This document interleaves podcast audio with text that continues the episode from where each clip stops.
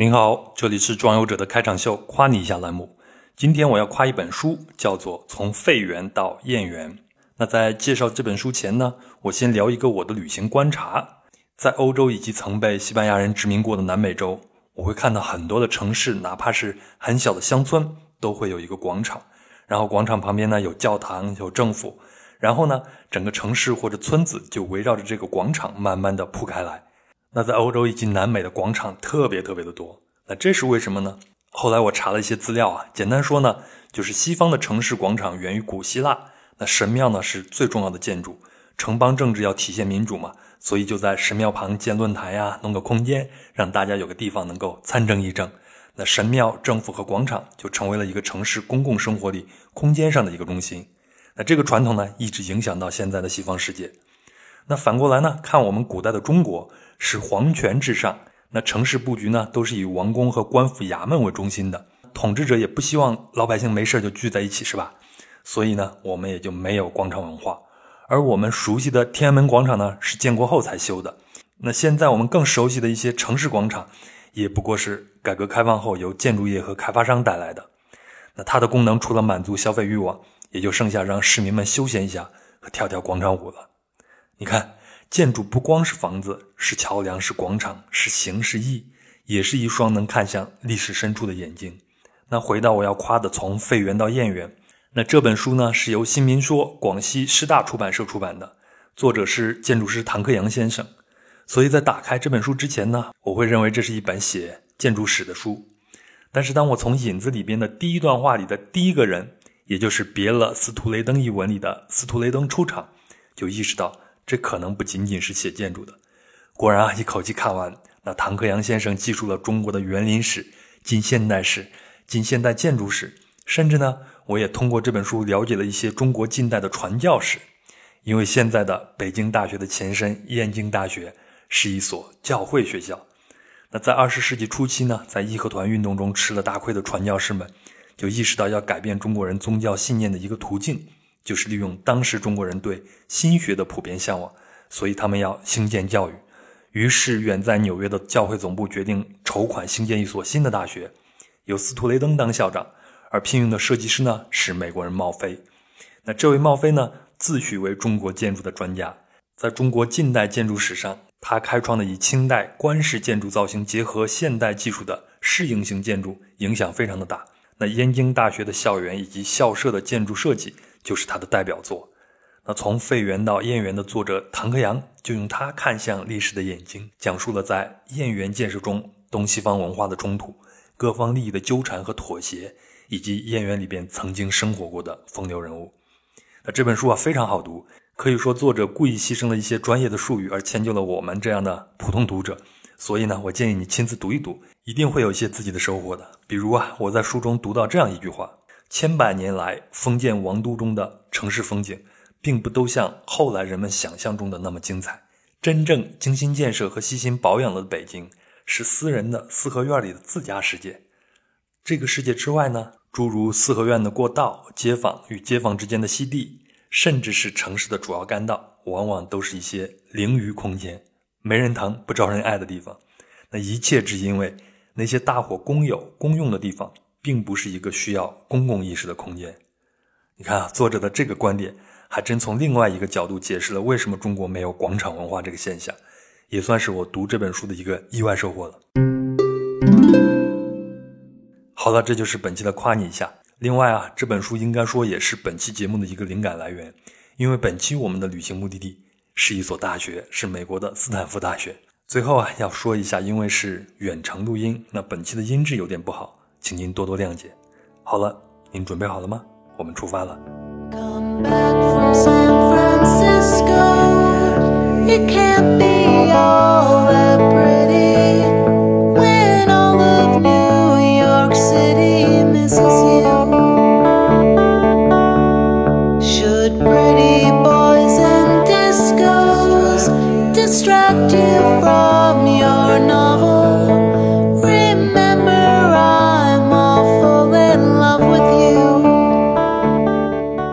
欢迎收听《人文旅行声音游记·壮游者》，让我们聊聊真正的旅行。我是杨。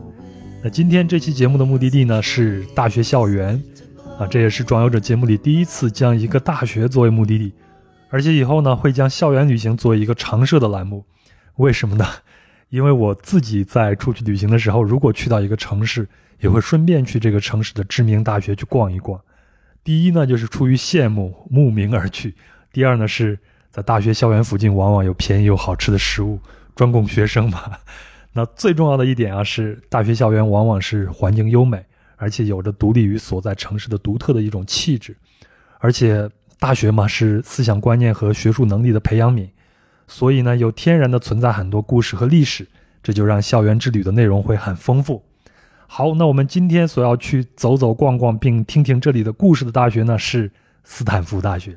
那今天的分享人是欣欣，欣欣呢同时也是播客斜杠青年研究所的主播。那这档节目的选题特别出彩。内容也很有启发性，我顺便推荐大家去订阅收听。好了，那我先请出欣欣做个自我介绍。好，感谢杨的邀请。大家好，我是欣欣。那我先简单介绍一下我自己。我是二零一九年从美国斯坦福大学毕业之后，就一直留在了硅谷工作。那么今天就由我来担任杨在斯坦福校园的向导。那欣欣，你你的本科就是在美国上的是吗？我本科在 UCLA，所以我本科和研究生都是在加州念的，只不过本科是在南加州，现在在北加州。UCLA 是在洛杉矶，对吗？对。所以你硕士就上了北加州，到了斯坦福。对。嗯，哎，你在斯坦福读的是什么专业？是几年的呢？我读的是计算数学工程，和我本科的专业一样。嗯，然后我读了大概一年半。哎，我们之前聊天的时候，你说过你和斯坦福之间还有过一段。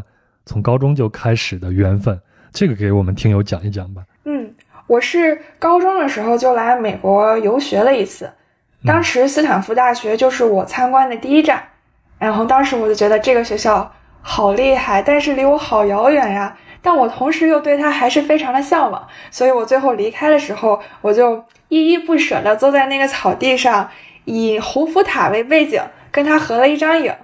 后来呢，我就来美国读本科，然后本科毕业之后，发现斯坦福正好有和我专业方向特别契合的一个硕士项目，于是我就申着申请了斯坦福，结果就非常幸运的录取了。之后我就在斯坦福度过了像过山车一样的两年吧。过山车，我好想一会儿听听你这种经历。对我一会儿可以讲一下为什么我会用过山车这个形容。好的，嗯嗯。然后在毕业典礼的那一天，我又重新回到了我当年拍照的那个草坪，然后在同一个位置又拍了一张照。当时心里想的就是，梦想总是要有的，说不定就实现了呢。学霸说出来这种东西都是云淡风轻，实际上我相信你背后应该付出了很多的努力，对吧？没错。嗯，好，那咱接下来啊，就是要邀请欣欣成为咱们壮游者的斯坦福一日游的一个导游，咱们会一边逛。一边听听欣欣讲讲这里的故事，也讲讲欣欣在这求学时的经历和感受。我特别感兴趣的就是你的过山车到底是怎么一回事？那这条路线咱们怎么走呢？欣欣发给了我一个很简单的啊游览图，上面有地点，然后咱们就按这个图就去走就好了。好，嗯，这样好吗？咱还是先给大家讲一下斯坦福的简史，可能有一些听友未必知道它所在的位置。好的，那斯坦福是在斯坦福市，也就是在湾区。湾区的一个城市，对，所以斯坦福它是怎么建成的呢？其实它是前加州州长，也是一位铁路大亨利兰斯坦福和他的妻子简斯坦福，为了纪念他们英年早逝的独子而建立的。因为他们意识到，哎呀，辛苦积累的家产已经没有办法用到自己的孩子身上了，那我就捐款建一个学校来造福整个加州的青少年吧。于是他们就捐款。建了这个学校，而且他们夫妇俩还说过一句话，说家中所有的孩子都是我们的孩子。嗯，胸中有大爱啊。那这是在哪一年的事儿？这应该是在一八一八八几年或者一八九几年那个时候。对，所以就是十九世纪的末期。哦，那个时候也是西方整个呃科技非常昌明，然后美国也刚刚正在崛起的一个时候。对。而且其实那个时候，美国西部在美国人的心中还是荒芜之地。学校刚刚建起来的时候，当时像东东部那些什么《纽约时报》啊，或者这些报纸，他们都说：“哎呀，谁会去那种地方读书？”肯定开学的时候教室里都是空空的。结果没想到学校建成了之后，真的很多学生去申请。那是出于什么样的原因？因为当时好像湾区那边的金矿热已经过去了嘛，嗯，西部的建设也应该是慢慢的在开始了。那是什么原因会让那么多学生要选择去斯坦福去申请他们的学校生活呢？这个我具体也不太清楚，有可能是因为。可能第一届的学生也不需要交学费吧，薅羊毛心态是吧？是的，哎，接下来历史我可以边走边给你讲，我们看到了什么，我们就会想起跟它相关的一段往事。哦，可以啊，可以啊，那咱们就按图索骥啊。那第一站你写的是棕榈大道，这个其实我自己印象也是很深的，因为我是二零一四年大概就是在十月份的时候去了一次。嗯，你开车的话一定会经过那个棕榈大道的。没错，因为这个棕榈大道呢，它可以算是学校的一个中轴线。之所以叫棕榈大道，就是因为道路的两侧生长着高大又笔直的棕榈树，大概嗯能有将近两百棵。所以你走在这条路上，你就会感觉，哎，前方目的地不是学校，该不会是阳光和沙滩吧？所以你会作为游客的话，你会有一个很好的一个期待，觉得就道路的尽头就是很美的一个景色。没错，但是我当时也产生了一个疑问啊，因为在南加州那边，棕榈树好像并不是它的一个非常有特色的一个物种，为什么他们会选择棕榈树来建这条大道，作为这条大道旁边的一个标志物呢？对，其实这个棕榈树啊是从外国进口的。哎，说到这个棕榈树，我要先说一下这个建校的这个。建筑设计师他叫奥尔莫斯特，然后他在接手斯坦福，嗯，建设的这个项目之前呢，他是专门给纽约中央公园设计的那位设计师。当年呢，老斯坦福他觉得我选一个全美最厉害的设计师来给我设计这个校园，他就找到了这个奥尔莫斯特。但当时呢，奥尔莫斯特他以为斯坦福就是一个暴发户，就故意出了一个特别高的价钱。结果没想到老斯坦福二话没说，一口就答应了。对，但是老斯坦福他没有想到，这个设计师他是一个很有自己的这种审美观和审美主张的一个设计师。这个奥尔莫斯特呢，他特别崇尚这种自然主义，他觉得你的这个建筑呀要同属于风景。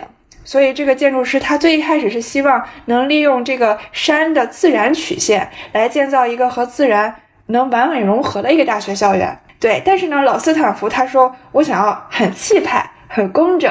很引人注目的这样的一个建筑，所以你现在看到的校园是一个非常笔直的一个大道，而且一会儿你会看到整个那个主建筑群也是一个对称的结构，就是因为老斯坦福他想要一个这样比较气派、比较宏伟的一个这样的感觉。如果你完全要听那个设计师的设计设计初衷呢，你可能就会看到一个弯弯曲曲的一个 棕榈大道了。因为我最近在看一本书，叫做《从废园到燕园》，讲的是北京大学，它最早叫燕京大学嘛，它是怎么建成的？嗯，当初呢，他们也是找了一个美国的建筑师，叫做茂飞。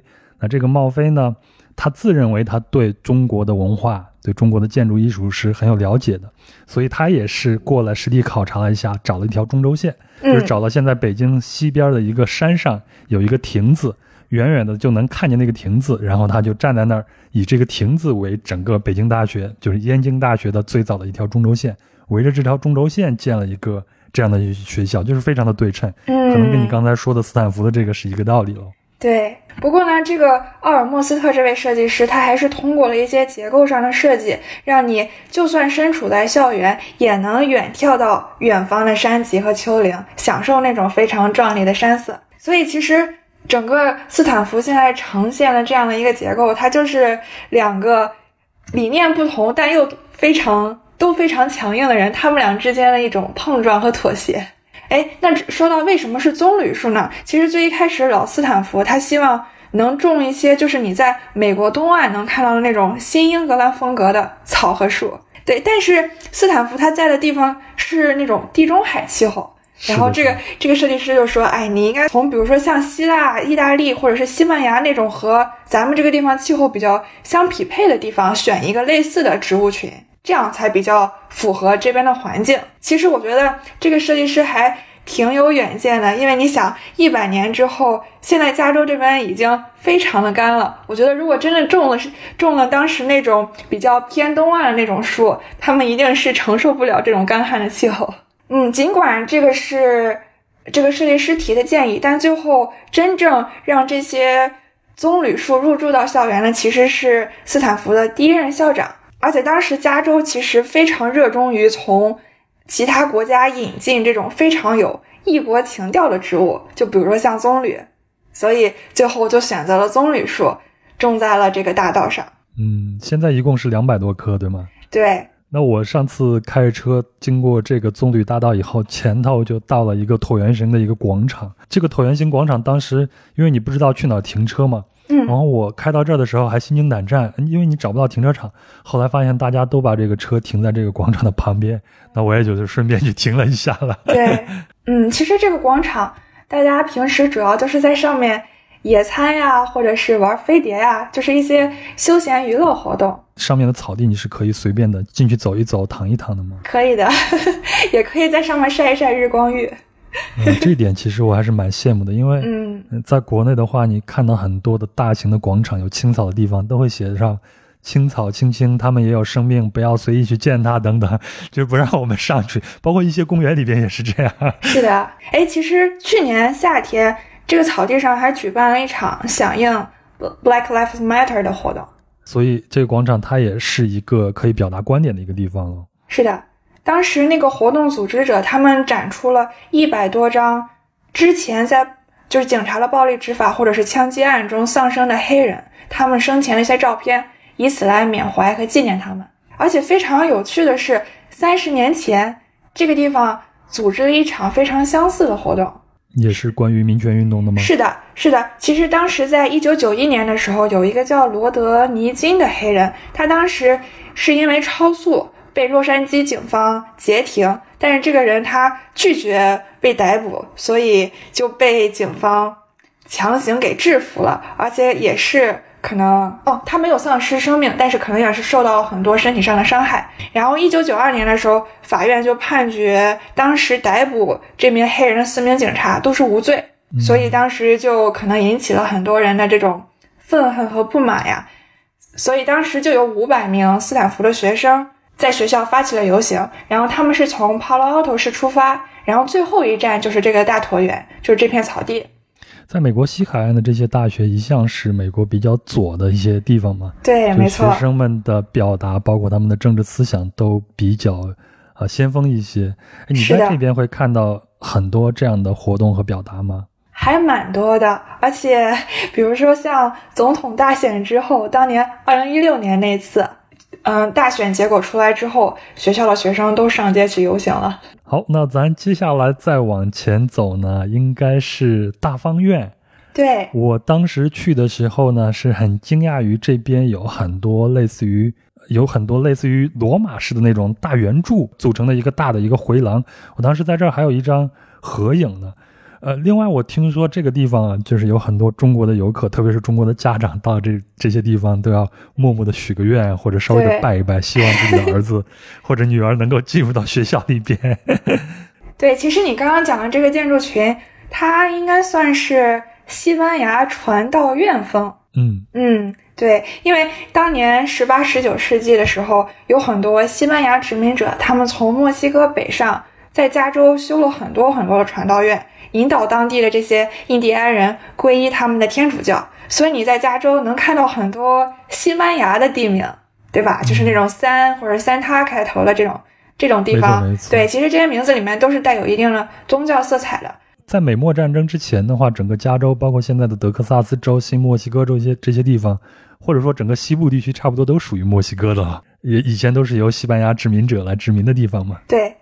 然后我刚刚也讲到，最一开始西部在美国人的心中就是比较 比较野蛮、比较未开拓的一片地方。对，当时老斯坦福他心里还有一个想法，他觉得，嗯，他希望他建的这个学校和学校培养出来的学生能担负起传播文明的重任，所以他可能选择了这样的一种西班牙传道院式的风格来表达他的这种教育理念。而且不光这些建筑是这种西班牙传道院风。他还用很多曾经传教士的名字给学校的很多小道路命名，所以他也把教堂放在了学校的中心。一会儿我们会看到。嗯，那现在这个大方院的周边的建筑，他们还有一些教学任务吗？还是仅只是，呃，供教职员工他们去上班用的呢？学生们会在这儿上课吗？有的，除了会有像校长或者是其他行政人员他们的办公室，然后这整个这四周的建筑还是有很多很多的教室的。其实这个大方院它可以分成四个角嘛，这四个角分别是数学角、历史角、语言角和地理角，也就是我们常见的这种文理学院里的一些系和学科。对我有很多数学课和统计课都是在这个建筑里面上的。哎，那我还蛮感兴趣，你们上课的时候在斯坦福上课，你会觉得他们课堂上会有一些什么样的特点吗？首先是，学同学都特别厉害，然后就是教授都非常的大咖，教授完全就是这个学科的领头人，甚至是那些教书教科书的作者，他们还会在一线教课，这个是我最一开始没太想到的。那你见到的时候，你你你会怎么想？或者说你见到最大的学术明星是谁呢？啊，是吴恩达，你知道吗？他是他是 Coursera 的创始人，然后也是人工智能这个领域特别厉害的一个领头人。对，然后他当时是我也也是我来斯坦福的第一节课，然后我当时那天去的特别早，我坐在第一排，看到他，我先 拍了张照，发了张朋友圈。哈哈哈哈哈！哎，这些学术明星或者说明星教授在大学里边会受到一些像摇滚明星那样的追捧吗？还是大家都比较内敛呢？反正那节课是坐满了，而且地上还坐了不少学生。然后下课呢，下课呢还有很多同学去跟他讲自己的一些什么想法，可能是想证明一下我很行，教授带我做研究吧，这样的感觉。嗯，你呢？你有没有冲上去？我我还是比较害羞。嗯，通常情况下，他如果是做研究的话。呃，在教学上，他的精力一定不会放那么多嘛。嗯，因为你在美国一直，你你一直是在美国受的教育，你会觉得这些学科明星或者明星教授，他们讲课是一种什么样的特点呢？其实我觉得他们就像你说的，不会完全把重心放在教课上，他们可能还会有一些科研，甚至是在业界还有一些职务。我觉得其实这是一件好事，就是他们能。更清楚地理解到怎么样把学学界和业界的东西更好的结合起来。这些教授他也可以很好的把学生或者是他发现的人才直接就是引到他的那个公司或他的那个圈子里，也给了学生更多的机会。这对教学双方来说都是一个很好的一个事情啊。没错。好，那咱们回到这个呃大方院啊。嗯。我看了一个资料，据说每年即将毕业的班级都会。在这个大方院附近埋一个时间胶囊，我想向你确定一下，这个到底是真的吗？还是只是一个传言呢？是真的，而且你就可以在教堂的门口看到这些时间胶囊。对，它不是埋在地底下的吗？嗯，不，你走到教堂门口，首先你会看到一排刻着数字的铜方块，然后每一个方块上的那个数字就代表了那一届毕业生的毕业年份，然后在这个方块下面埋的是那个所谓的胶囊。所以是这个胶囊里边是整个班级里边所有人的一一个想法吗？还是每一个人都可以把自己的想法给它包装进去呢？最一开始呢，这个胶囊可能是那一届学生的一个名单儿，但到后来呢，大家可能就脑洞大开了。据说啊，据说里面可能还埋藏着什么电路板啊、磁带呀、CD 啊。DVD 啊，甚至是学生卡这样的东西都有。嗯，就是有自己的时代印痕的那些东西都放进去。对，或者是那年特别流行的零食啊、唱片呀，都有可能。好，那咱接下来去哪儿呢？应该是一座雕像，是吗？是罗丹的一个雕塑作品。对。哎，我发现罗丹的雕塑作品真的到处都是。我好像在芝加哥大学也见到有。后来去阿根廷的首都布宜诺斯艾利斯，他们的国会广场的前头也有好些罗丹的雕塑啊。嗯，哎，虽然他们都有，但是我们有的最多。据说我们学校里面收藏的罗丹的作品总数量仅次于法国。那在你们学校的罗丹作品有比较著名的吗？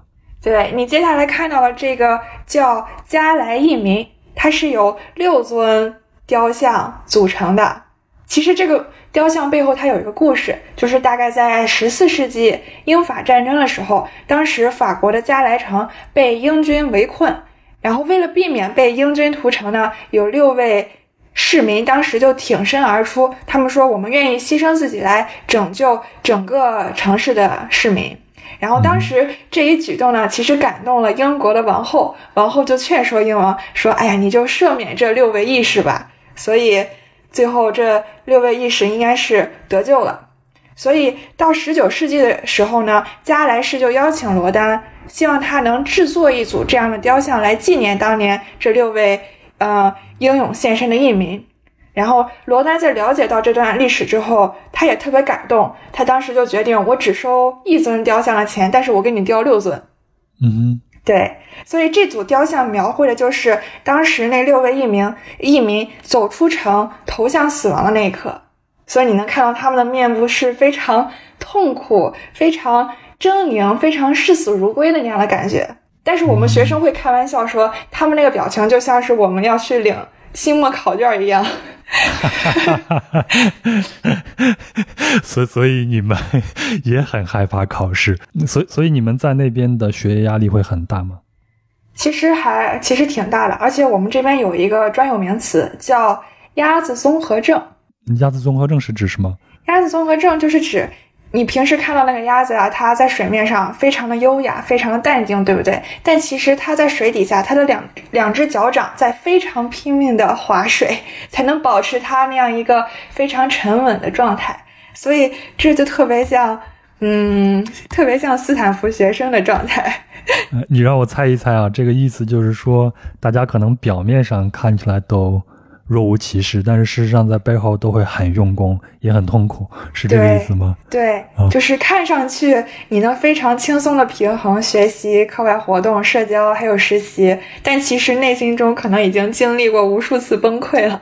我跟你说，我几乎见过的所有的真正的学霸，好像都是患有鸭子综合症的这些人。你在外面看着真的是云淡风轻，但是让他背后他的时间管理，他自己控制他自己情绪的这种能力都非常的强。对。而且斯坦福它其实采用的学制跟其他学校不太一样，通常学校都是有两个学期，有一个秋季学期，然后有一个春季学期，但其实我们是有三个学期，所以你可能刚刚开学，还有还没有弄清楚是怎么回事，就要期中考试了，就是节奏特别的快，所以这可能是另外的一重压力。那你在那边经历过一些崩溃的时刻吗？还蛮多的，但是后来。嗯，后来就是告诉自己，无论就是压力有多大，你有多么多的事情摆在你面前，你唯一能做的其实就是硬着头皮不断推进进度。当你推进的进度越多，你的焦虑就会越少，就会越来越顺畅。嗯，就像加莱一民一样，勇敢的走出去吧。对对。引颈成一块，对，而且你知道吗？我们刚入学的时候，每个人还收到了一个小鸭子的玩具，就是指这个鸭子。然后老师当时跟我们说，你们压力大的时候就捏一捏它。那不是尖叫鸡吗？解压神器，就是类似的，只不过在我们这边就是一个鸭子版本的。你通常在你身上的压力最大的是都来自于学业吗？还有其他方面的压力吗？我觉得是这种同辈竞争的压力，就是周围的人都太厉害了。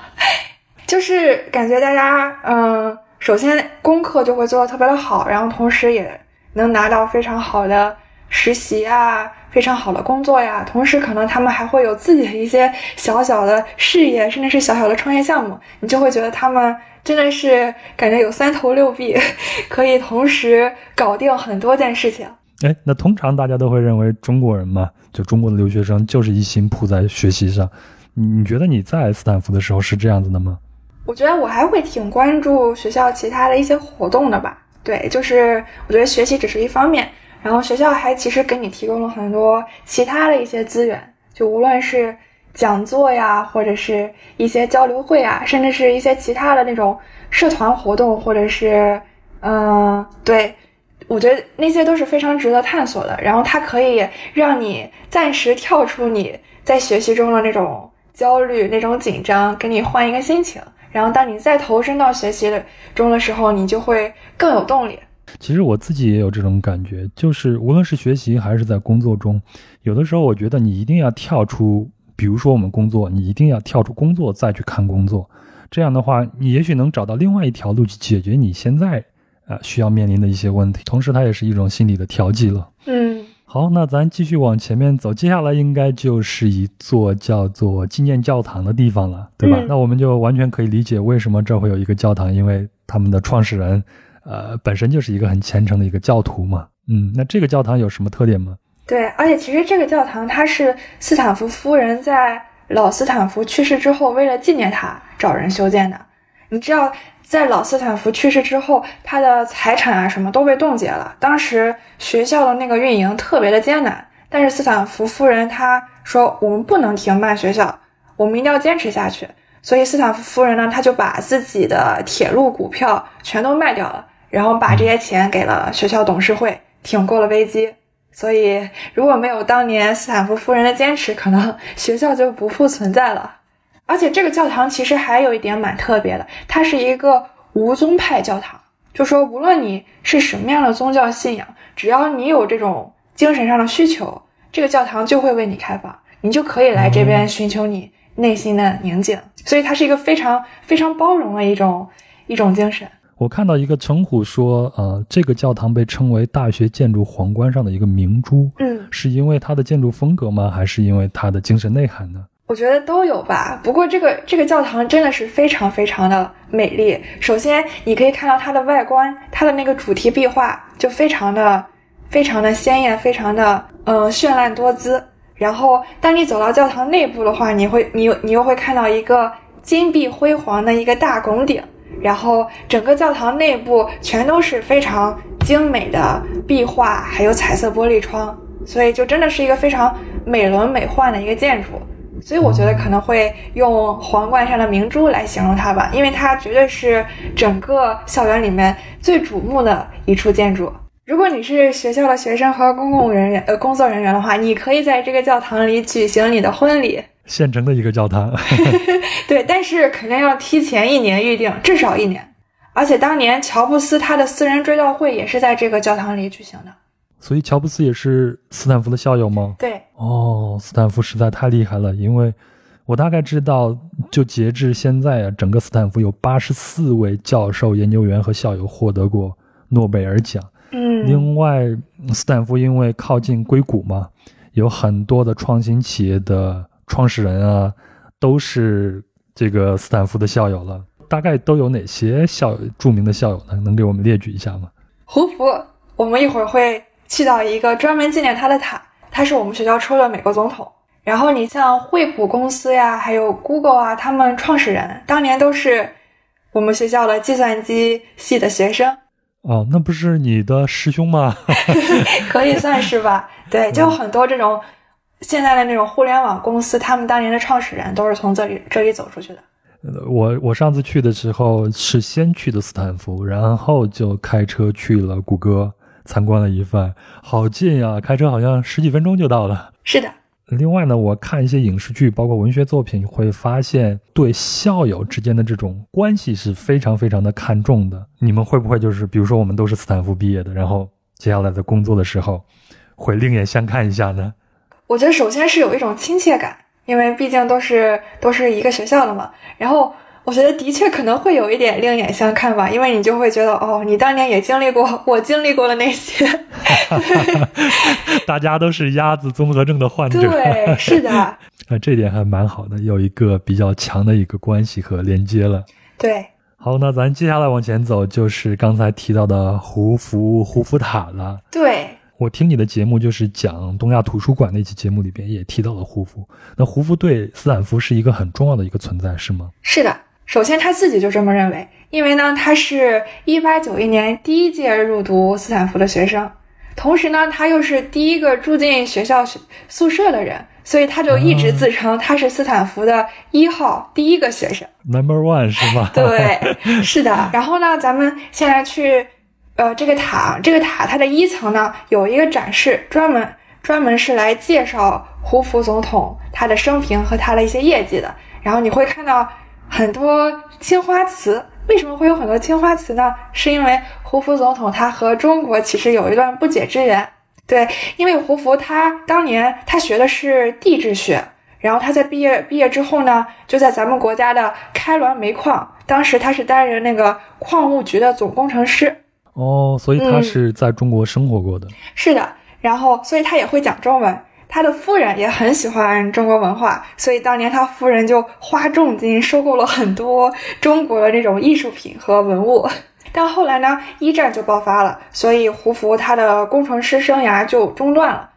当时胡佛他在一战的时候，他其实救济过很多那种来自世界各国的难民，所以他当时算是亲眼见证了这种战争。给人类造成了一些危害，所以他在一战之后呢，他就决定捐款，创立这样一个研究所，专门来收集和战争相关的一个文献资料，希望对后代能起到一个教育的作用。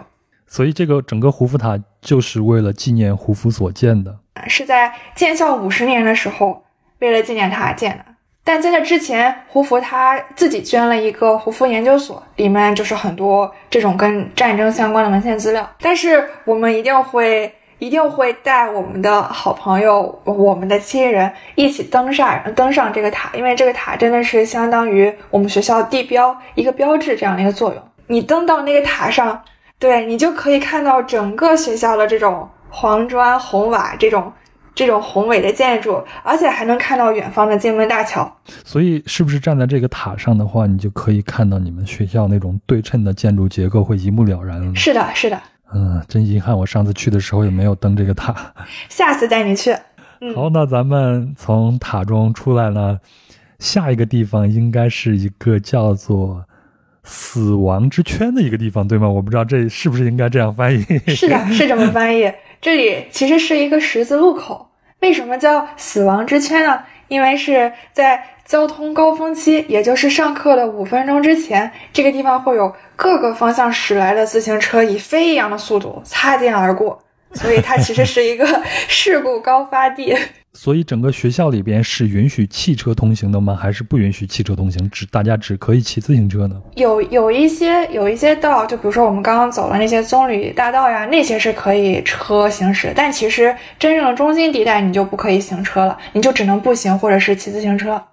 嗯，所以骑自行车的就特别的野喽。对，但但是我们学校会有人专门查你戴没戴头盔。带没带车灯？有没有超速？如果你被抓到了违规，你要去上课的啊？上交规课吗？对，然后要考试才能被放行。我每次经过这个地方，我都会有点胆战心惊，因为那里的车速真的很快。我们接下来就去一个叫 White Plaza，也就是很多举很多举办学生活动的一个地方。所以这里和前面那个椭圆广场都是啊一个可以自由表达的一个地方，会办很多的活动，是吗？对，是的。哎，那在斯坦福办这些活动需要向校方去申请吗？还是我们随时都可以去？需要提前和学校嗯打一份申请，然后你就可以在这边举办活动。就据我所知，咱们现在在这个 White Plaza 最早应该在马丁路德金当年遇刺之后，当时就有非裔的学生，他们想要为自己的群体发声，当时就会在这这边进行一些演说呀这种活动。对，然后当年。二零零三年，当年伊拉克战争的时候，然后这边也举举行过一些反战类活动。嗯哼，嗯，然后我当年上学的时候，我有看到有一些关注气候变化的活动，感觉大家这个诉求也是在不断更新、与时俱进的。嗯，而且议题也很多样化。是的，嗯，在美国大学，体育是一个很重要的一个事情。我记得我上次去的时候，老远就看见斯坦福大学的外头有一个巨大的广告牌。上面是他们的橄榄球队的图照片。橄榄球在斯坦福是一个最流行的项目，是吗？对。哎，你知道吗？其实美国会有很多大学，他们这种实力又相近、地理位置又相近的大学，他们会是死对头。所以这个时候呢，体育比赛、橄榄球比赛就成为了一个一争高低的一个方式。嗯，现在不能决斗了吗？我们只能在体育场上来决斗一番。对 对，就比如说像我们斯坦福，他就和不远处的加州大学伯克利分校，我们之间有一百多年的这种橄榄球的对抗赛历史，这其中就有非常多的爱恨情仇了，就会一直被我们学生津津乐道。讲一讲了，有什么爱恨情仇了？就是比赛。举行之前那个晚上，大家可能还会举办一种互相嘲笑对方学校的这种这种活动，对，就相当于拳击比赛前头的打嘴炮的环节嘛。对对对对对。然后学校也会拉上特别大的横幅，像我们就会挂上 “beat Cal”，就是打败加州大学这样的一些横幅，对。然后甚至那个时候学校那些喷泉都会变成红色，就是有一种。要屠城了的感觉。哎，我们刚才提到说，每次到这个斯坦福对抗加州大学伯克利分校的时候，都会有一些仪式嘛。那你们学校里边会不会有一些特殊的仪式，或者说学生活动呢？有的，就除了我们刚刚讲的这个，每年的这个橄榄球之战，还会有一些嗯比较嗯比比较奇特的事情，就是我知道。在新生入学的时候，会有一个跳到学校喷泉里的一个活动。嗯，对，就是感觉大家都比较热情，比比较嗨，这样一个非常青春洋溢的这样一个状态。然后刚刚讲的是刚入学的时候，在毕业典礼的时候，毕业生他们还会身穿奇装异服入场，就穿的可能不不仅是那种毕业的黑袍，可能就是你想怎么打扮自己，想怎么张扬自己的个性都可以。啊，这就 cosplay 了吗？对，就是 cosplay，官方批准的 cosplay。所以这个也是主要是针对本科生的。你们研究生毕业以后没有这些了？我们比较成熟稳重。你有去观摩过你们的师弟师妹们奇装异服吗？有的，挺可爱的。都有什么呢？我印象最深的应该就是树吧，因为树本身就是我们学校的吉祥物，所以他们可能就会 cosplay 成树的形状。然后也会有很多其他奇形怪状的一些形象出现。其实我觉得大学也是一个国际融合的一个场所，你会在这种不同文化中有收获吗？我觉得收获还蛮多的，因为大学提供了这样的一个多元性，真的是非常丰富。首先，你有这个文化背景的多样性，因为大家可能都是很多同学都是来自不同国家，然后不同的地区，首先大家就会在这种文化背景上就会有一个碰撞。我也遇到了很多不同年龄层的学生，就是你看到的同学，可能不一定就是这种跟你同龄，或者是按部就班读完小学、中学，嗯，高中，然后直接来读大学这种，还会有很多已经工作了很多年，他又重回校园，重新修炼这样的一些人。然后同时呢，也会有一些已经在硅谷那种互联网大厂工作，同时他们又想回来学一些比较，嗯，前端的技术，比较新兴的这种。嗯，知识，然后他们也会用呃兼职的时间来读一个学位，所以你就会能看到很多不同年龄层的学生。哎，那在斯坦福课堂之内的收获肯定是很多的，因为有那么多的好老师，有那么多的明星教授。对。那在课堂之外的收获会来自于哪里呢？比如说一些讲座呀、论坛呀，这些都是在大学校园里边非常活跃的事情嘛？嗯。你你印象比较深的。这些事情或者说印象深的议题都有哪些呢？我当时特别幸运，因为当时李开复就是创新工厂的李开复老师，他当时来斯坦福的时候就进行了一场讲座，然后他当时讲的那个主题是我们人类如何能和人工智能和谐共存这样一些一些话题。对，而且我印象特别深的是，因为我初中的时候，我当时我的班主任还奖励给我一本李开复写的书，可以算是老师对我的一种鼓励吧。很多年之后，我又在 我的研究生的那个课堂这种地方见到了这位偶像一样的存在。我想了解一下学霸的成长历程啊！你初中的时候，你老师就奖励给你一本李开复的书。你初中的时候干了啥让他奖励你？仅仅是因为学习成绩好吗？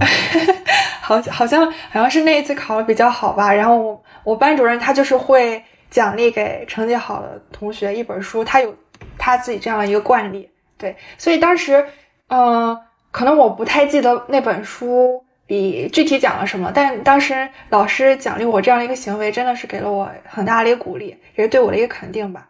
嗯，所以我现在想起来还是非常感激老师的。所以你是从什么时候才开始确定要把你的方向放在计算机的这一类，或者说是放到高科技的这一类呢？是在我本科的时候，我本科的时候有一次听到了一个和机器学习。相关的一个讲座，然后当时就觉得这个方向蛮有趣的，然后也非常的前沿，挺想往这个方向继续走的。然后来了斯坦福之后，就是这边的氛围也特别的浓厚，所以，嗯，所以你指的这些氛围，就是大家对探索人类的未来、探索未来人和人工智能的关系，这是一种很热的一种议题，是吗？对，或者是科技还能在哪一些领域、哪一些行业革新我们的生活？那会有一些比较成功的创业公司，或者说是初创公司，会去你们那边做一些讲座吗？他们会给给到你一些启示吗？对他们会来讲一些他们的创业心路历程呀，然后他们公司正在研究什么呀，然后你怎么样可以尝试去申请他们公司的一些工作机会啊？会有一些这样的一些讲座和交流会，里面会有很多校友，所以他们来的时候，他们会在胸上别一个小花花，上面就写着校友。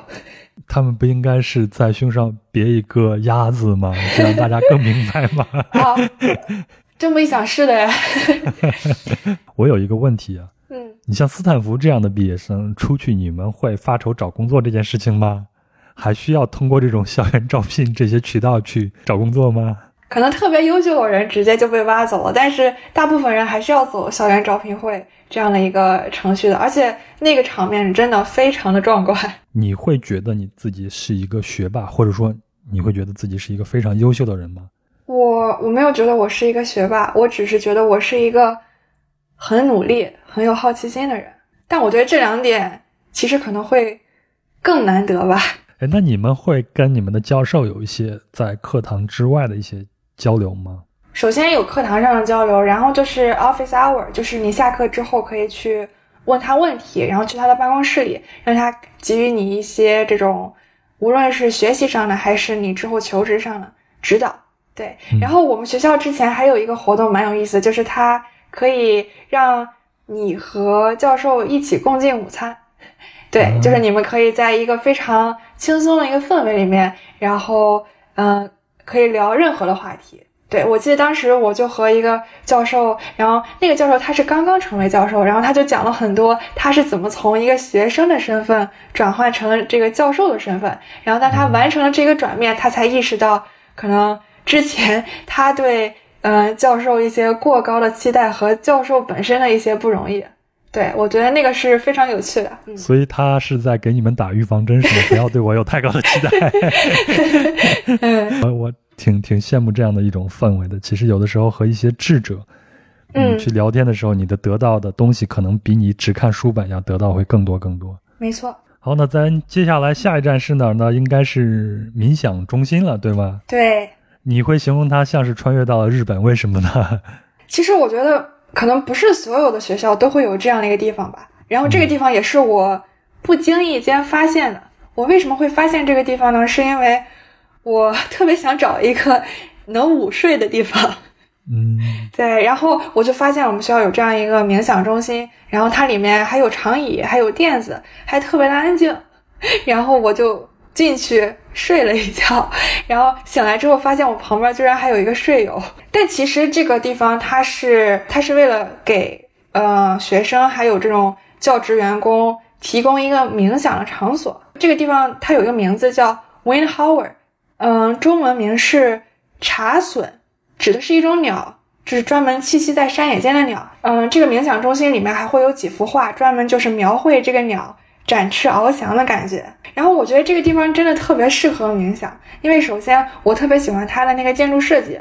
首先它那个墙面啊是那种玻璃还有木条相隔的感觉，所以当有太阳照进来的时候，太阳就会被切割成非常，呃有层次的那种阴影打在地面上，就特别像鸟的那个翅膀划过天空，然后空气中泛起一阵波澜的感觉。为什么说像穿越到日本呢？是因为这里面还会有一些。竹林呀，红叶呀，泉眼呀，就这些景观，就是让你感觉这个地方特别的有禅意，就特别适合这种冥想和禅修这样的活动。所以我看官网介绍它，呃，它的用词是一个精神的避难所嘛。对。那我如果看只看到这个词的话，我猜想整个学校里边的教职员工，包括学生，大家的压力还都是很大的。包括你前头提到，呃，学生们有这种。鸭子综合症啊，你们的教授自己身上也有压力啊，等等等等。所以我觉得这个地方真的是一个学校的一个那种秘密花园吧。你自己有冥想的一个习惯吗？我没有，但是我现在越来越发现，我需要一个放空的状态。感觉每天有的时候接收的信息量特别大，然后就特别需要有这样一个什么都不想、什么都不输入，就是反思一下你这一整天的经过这样一个状态。我觉得这可能不一定算冥想，但是我觉得这种放空的状态可能也会对对身心有益吧。你放空的时候会采用什么样的方式呢？就是坐下来完全什么都不想吗？还是有一个仪式感的东西呢？可能不会那么有仪式感，但就是会。假装自己拔下了所有的插销的那样的一种状态。哎，我还蛮感兴趣。你会觉得自己身上，嗯，输入的东西太多，就像你的形容会身上有插销一样。对，这个现在对你是一个困扰吗？我觉得有的时候是一个困扰，因为我刚刚讲了，我我是那种。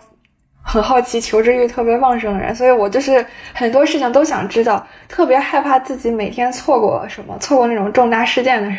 所以有的时候可能输入的过多了，真的会有一种，嗯，你要爆炸这种感觉。我相信可能很多年轻人，包括我在内啊，都会跟你有一样的这种感觉。嗯，就像我现在如果每天不去看一下微博的话，因为现在我微博上基本上什么都不发，但是我会把微博当成一个，呃，新闻来源。嗯，我会订阅一些自己比较信得过的这种新闻源头，去看一下当天发生了什么。但是我会发现，每天你看的越多，你你的精神压力会越大。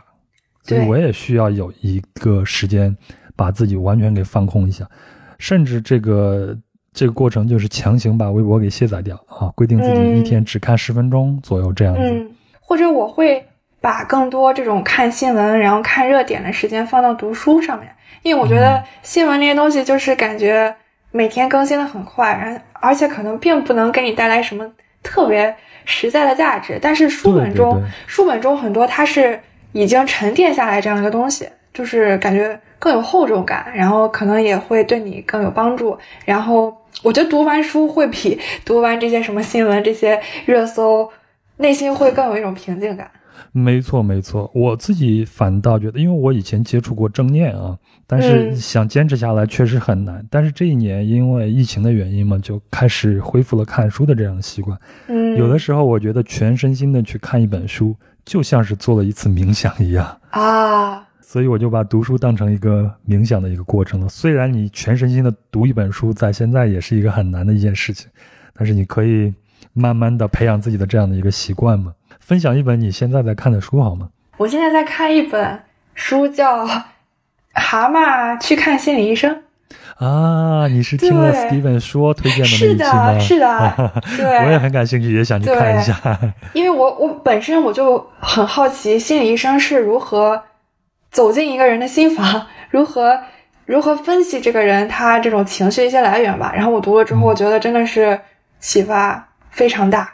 那书里边有哪个故事你印象深？可以给我们复述一下吗？这本书它其实就是讲这个蛤蟆。他的朋友觉得他得了抑郁症，然后他的朋友就说：“啊，你一定要去看心理医生。”然后这个蛤蟆就非常 不情愿的被 带到了那个诊所。呃，这个心理医生他是一个苍蝇，然后这个苍蝇就一直从他的童年出发，帮他一起去发掘他现在所有这些情绪一些来源。然后这个蛤蟆就意识到，原来小的时候自己跟父母的那种相处的方式，是是可以给你这个人留下很深的一个烙印的。你现在很多这种，嗯，跟世界沟通的方式，或者是你是否抒发还是压抑情绪，其实都和都跟你最一开始和你父母那种相处模式有关。这个对我来说还是一个非常新奇和一个新颖的角度吧。那你看，你是高中以后就离开了家，然后到了美国去学习吗？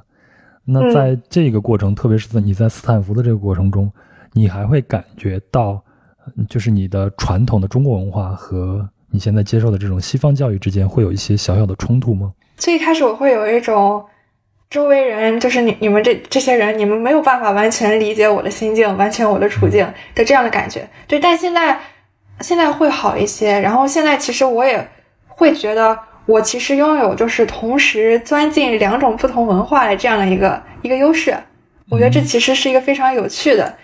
对，就是你有通向两两座两个世界的钥匙，所以你你的人生立立马又丰富了一倍，这样的一个感觉。哎，我再细问一下啊，嗯，就是你刚才说周围人走不到，不太了解你自己的心境，嗯，那你会觉得你当时的心境和外界是有哪些冲突吗？对，就是觉得可能你作为国际生，无论是你首先你的这个在语言上你要表达的非常流畅，然后你如何嗯、呃理解当地这样的文化，然后包括你之后找工作上可能一些限制，这些可能是本地人他们没有办法完全设身处地的理解的。所以你可能可能作为一个国际生，作为一个外来人，你可能要付出更多的努力，对，然后这种辛苦你肯定不不可能跟这些当地的这些朋友分享，因为他们是没有这样的一个阻碍和这样的一个困境的，所以我会觉得他们没有办法百分之百理解我的我当时的一些烦恼或者一些焦虑。那咱接下来一站呢，是一个更清心寡欲的一个地方了，就是你们学校的湖。虽然它是个湖啊，但是其实你已经看不太到水了，所以、所以其实就是一片草地。所以它已经没有水了。加州现在这么干旱了吗？对，这这是看到了一个这种气候的演变。然后我还专门查了一下这个湖的一个历史的照片，它当年是可以在里面游泳，在里面赛艇，在里面划帆船的。但是现在呢，就是 已经基本上没有水了，所以真的是能看到这样气候的一个变化。我觉得它可以成为第二个冥想中心。好，那咱下站是哪儿呢？咱们再去一下工程学院。工程学院的话，你也在这儿上课吧？对我们系就在这里，所以你们主要上课地点是在这儿。对对，说到这个工程学院，也可以说一下硅谷的发展史。好啊，对呀、因为其实在，呃二十世纪中期的时候，旧金山嘛，它是一个资源型城市，那时候它已经有点有点没落了。然后那个时候呢，斯坦福其实它也不是一个顶尖大学，它只是一个可以算是二流大学吧。然后当时学校也是经费非常的拮据，但是呢，当时老斯坦福就是留下过一个遗嘱，就是说无论如何你都不能卖学校的地，就是你不能不能碰这片地。但是呢，大家就发现了他这个遗嘱里面的一个漏洞，就是你不让我卖地，但是我可以租地。于是当时工程学院的院长他就做出了一个决定，他决定把学校近千亩的土地以非常低廉的价格租给附近的这些企业和研究所使用。也就是在学校创办了一个工业园区，所以也就是他这样的一个举措，当时吸引了特别多的科创公司入驻到斯坦福周边，然后呢，学生也获得了这种在工业界实践的机会。你当时入驻的有哪些著名的企业吗？这个我可能需要 需要查一下，但是应该主要都是这种电子、软件还有生物医药这一方向这种公司。所以就是学校它可以为业界输送人才，然后同时呢，这些企业，然后包括已经去到那些公司工作的校友，他们也会在经济上继续回馈学校，这样学校就会有更多的科研经费来继续接下来的科研工作，也就是这样的一个可以算是产学研结合的一个模式吧。我觉得是这个奠定了硅谷的一个基础，也是这个举措才把斯坦福推到了和一可以和哈佛还有耶鲁这样的大学比肩的一个高度。所以整个斯坦斯坦福大学的发迹史其实并没有太多年啊。对，其实是一个很年轻的学校。好，那咱们离开了科学和工程四方院，然后继续，我们应该是往北走嘛，因为棕榈大道是在南边，一直往北走，应该是到了达康托艺术中心，对吗？对，之所以带你来这个艺术中心呢，就是我们刚刚不是提到吗，我们学校有特别多罗丹的雕塑，这里还有专门有一个罗丹雕塑园。东西多就不值钱了。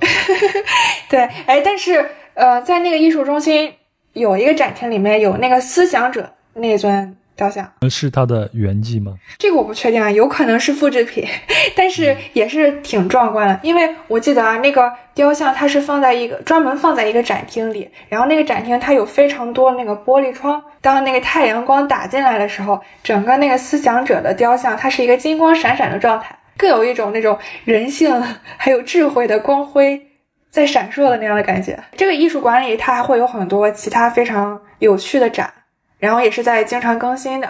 然后也会有很多那种老爷爷老奶奶一样年龄的志愿者，他们可以给你免费讲解，所以也是一个非常非常好的一个博物馆，博物馆爱好者的去处。咱们接下来再往前面走，就是你给我的导览图上写的最后一个地方，就是圆盘了。其实这个圆盘呢，它是一个无线电望远镜，现在还能用吗？现在应该退休了吧？但当时它是在美苏冷战时期修建的。然后当时是为了截取苏联的雷达信号，对，但它之后其实更多的是被用于天文研究了。就当年经常被 NASA，也就是美国国家航空航天局，被它来征用，所以它在这种探索宇宙的这种方向上，其实也是做出了非常多的贡献。但是现在呢，圆盘基本上应该是退休了，所以这个地方它其实成为了学校最佳的一个登山的线路。所以附近是有一个小山的，对，然后你会有很多人在这边 hiking 呀，或者是跑步呀，或者是骑车呀，会有很多这样的一个。一个存在，然后同时我觉得这个地方也是一个非常棒的观星的景点，因为去年有流星雨的时候，我就是在这里看到了流星雨。所以去年你你已经不是这个学校的学生了，对，以校友的身份回去了。对，因为听说在那个地方特别适合观看流星雨，然后我就是刚刚走到那个地方的时候看到了流星。哎，你自己喜欢跑步吗？你会来这儿徒步或者跑步一下吗？我挺喜欢跑步，但是我还没有在那里跑过，觉得之后可以安排上。除了学习技能和斯坦福毕业生这个金光闪闪的身份以外，嗯，斯坦福带给你个人最大的回忆是什么呢？我觉得首先有有树，因为这个真的是一个非常非常优美的一个环境吧，就是学校里这种郁郁葱葱这样的一个感觉。然后就是 这边的阳光，因为我觉得阳光真的是非常治愈我，给了我很多力量。每当我的那个鸭子综合症上升的时候。然后我出去晒一个太阳，我就会能感觉到又重新被注满了元气，好治愈的一个地方。对，好，那我最后一个话题啊，现在的中美关系嘛，大家也都知道，特别是最近一段时间呢，就是媒体对亚裔在啊美国的生存状况有了很多负面的报道。那么假设现在你面临一个选择，你回到你的十八岁的时候，你会选择出去留学吗？还有一点就是你现在已经。啊，在那边留学完毕，而且在工作了。你再回头看一下，你会觉得这些出国留学会有一定的必要性吗？我觉得留学这件事情给我个人的改变还是还是非常大的。对，因为我觉得如果你能有机会到一个不同的文化、不同的环境里，能亲身体验，那可能是你非常宝贵的一个一手资料。嗯，也就像我之前讲的，它其实是你打开另外另外一扇。大门的一个钥匙，因为你可以，你能更全面和更深刻、更独到的解读这个世界上发生的一些事情，而不是依赖一些可能从书上、报纸上或者道听途说的一些观点。没错。对，所以可能你你是更有可能去接近这个世界真实的一个模样的。嗯。然后你可能也会你在跟不同的那个族裔、不同的国家的人打交道的时候，你可以观察他们的性格、他们的处事方式，为什么他们和我们不一样。当你跳脱到你之前的那个环境，你也更有可能去重新思考你的一个身份和你骨子里的这个性格是什么样的一个文化背景塑造成的。然后，虽然嗯，其他的其他族裔的人他们可能和我们有一些不一样，但是你还是会发现，嗯，人类是在追求一些共同的价值的。非常赞同。然后我觉得，就讲到亚裔这个事情。我觉得我们留学生其实可能通过我们自己的努力，或者是我们自己的一些表现，我们也能给嗯整个世界给外国人，然后展现一个更立体、然后更生动、更真实的一个亚裔群体的一个模样吧，而不是让他们完全的依照这种影视剧里面对我们亚洲人这样的一个刻板的一个描述，对让他们对此对东方文化产生一个不不切实际或者是过时的一个想象。我觉得这是。也是我们能给这个世界做的，我们能给我们自己这个群体做的一个事情。